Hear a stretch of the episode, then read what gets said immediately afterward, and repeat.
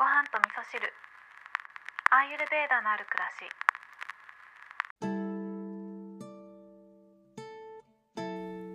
こんにちは。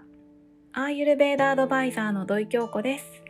えー、今日はですね起床時間に関してお話をしようと思うんですけど皆さん朝って何時に起きてますか？私はですね、ちょっと前のエピソードで6時に起きたいんだっていう話をしたんですけど、相変わらずね、体内時計は5時半ぐらいにピントが合ってるので、目覚ましを6時にかけてても5時半に起きちゃうっていうことでね、まあ、普通の方のお悩みとは逆のお悩みとしてね、あ、もっと寝たいのに、みたいな感じで早く起きてしまうという悩みがあるんですけど、先日ね、ある方とお話ししてたら、朝は9時に起きますっておっしゃっている方がいたんですね。それ聞いた時に、え、遅いねって思ったんですけど、まあ、よくよく思い出してみるとね、私もね、以前はそうだったので、9時とか、まあ、10時とか、まあ、時には12時ぐらいまでね、ぐだぐだ寝てる時があったので、まあ、全然9時なら早いのかななんて思うんですけど、アーユルベーダでは時間もね性質があるっていうふうに考えられているのでぐっすり寝るのにすごくいい時間もあるし逆にねこの起きるっていうことに効率よく起きれる時間帯っていうのもあったりするんですね。で就寝時間に関しては一般的にもねすごく有名だと思うんですけど22時から2時までの間夜の10時から2時の間がゴールデンタイムとかって言われてますよね。これねアーユルベーダでも同じでその日に食べたものとかその日にあった出来事あとは感情とかその日に学んだ知識とかを消化して吸収しているものとかいらないものに分けていくっていうことをしてくれる時間が夜の10時から2時なんですね。なのでできればねここで寝ておきたいところではありますよね。なかなか難しいですけど。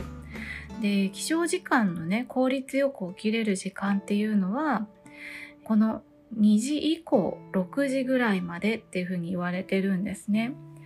で私の体感的にはね7時ぐらいまでも結構起きるのには効率いいかなって思ってるんですけど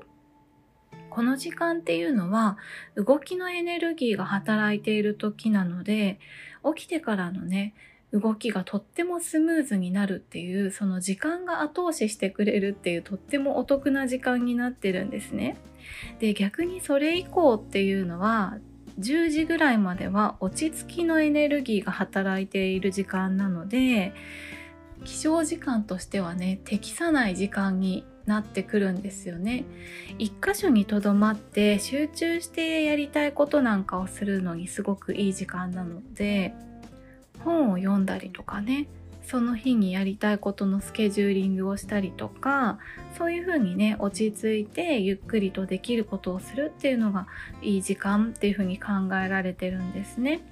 なので、まあ、早起きしたいんだよねでもなかなかねっていう方はこの時間の性質っていうのを上手に使っていくっていうのも一つ手かもしれないです。ということで今日は起床時間に関してのお話をさせていただきました。で、明日はですね、久しぶりにゲストをお招きしたゲスト会をお届けしたいと思います。先生の会として、えー、ヨガのね、先生をお呼びしております。この番組でもご紹介をしたことがあるポッドキャストチャンネルのアーカーシャ FM をされているミカさんをお呼びしてヨガのことヨガ哲学のこと呼吸のことなどなどいろいろお話をお伺いしましたので編集したんですけど話がね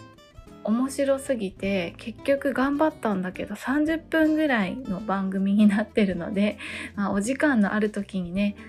ゆっくり聞いていただけたらななんていうふうに思います。はい。ということで今日は起床時間に関してのお話をさせていただきました。今日も聞いていただきましてありがとうございます。